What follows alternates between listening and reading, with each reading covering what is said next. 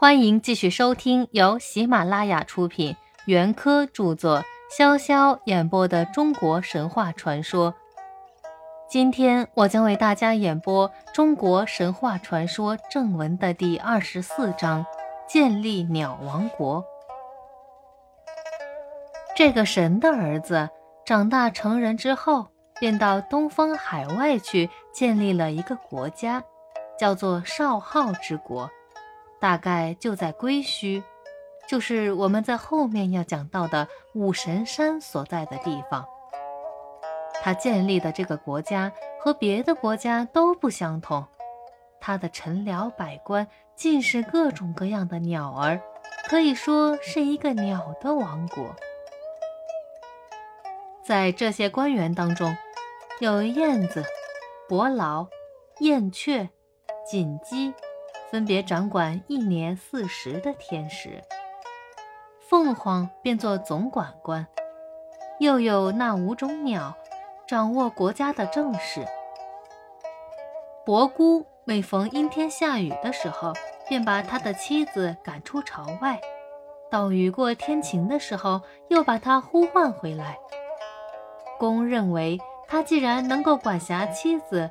那么一定也就能够对父母尽孝道，便委派他掌管教育。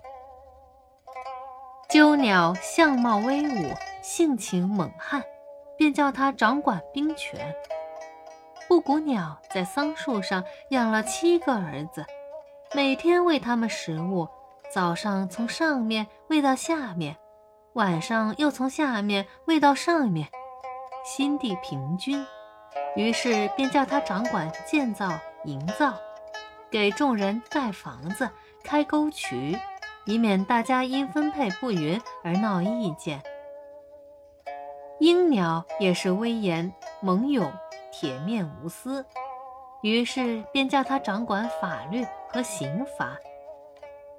斑鸠这种形状像山雀的小鸟，一天到晚叽叽喳喳，性情活泼。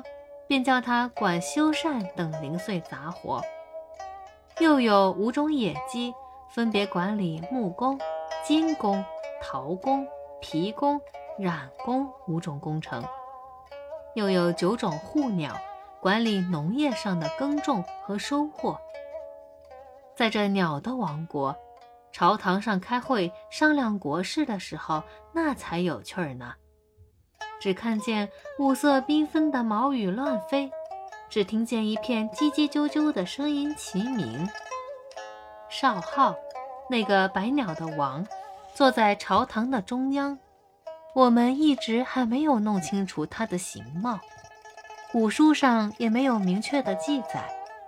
但从他“雉”这个名字推想起来，大概该是一只雉鸟，如。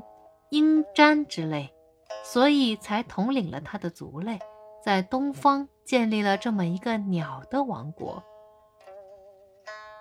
古书上说他以鸟祭官，而这些官都不过是人，这样的说法是不大可靠的。当他在东方鸟的王国做国王的时候，他的侄儿，也就是我们后面要讲到的那个。后来做了北方天帝，又一度做过中央天帝的颛顼，曾经到这里来看望过他，并且帮助他处理国政。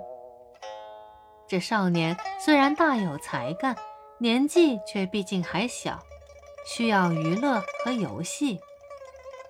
做叔叔的少昊便特地的为侄儿制作了琴和瑟，供他玩耍。后来。侄儿长大成人，回他自己的国家去了，琴瑟没有了用处，少昊便把他们抛丢在东海外的大壑之中。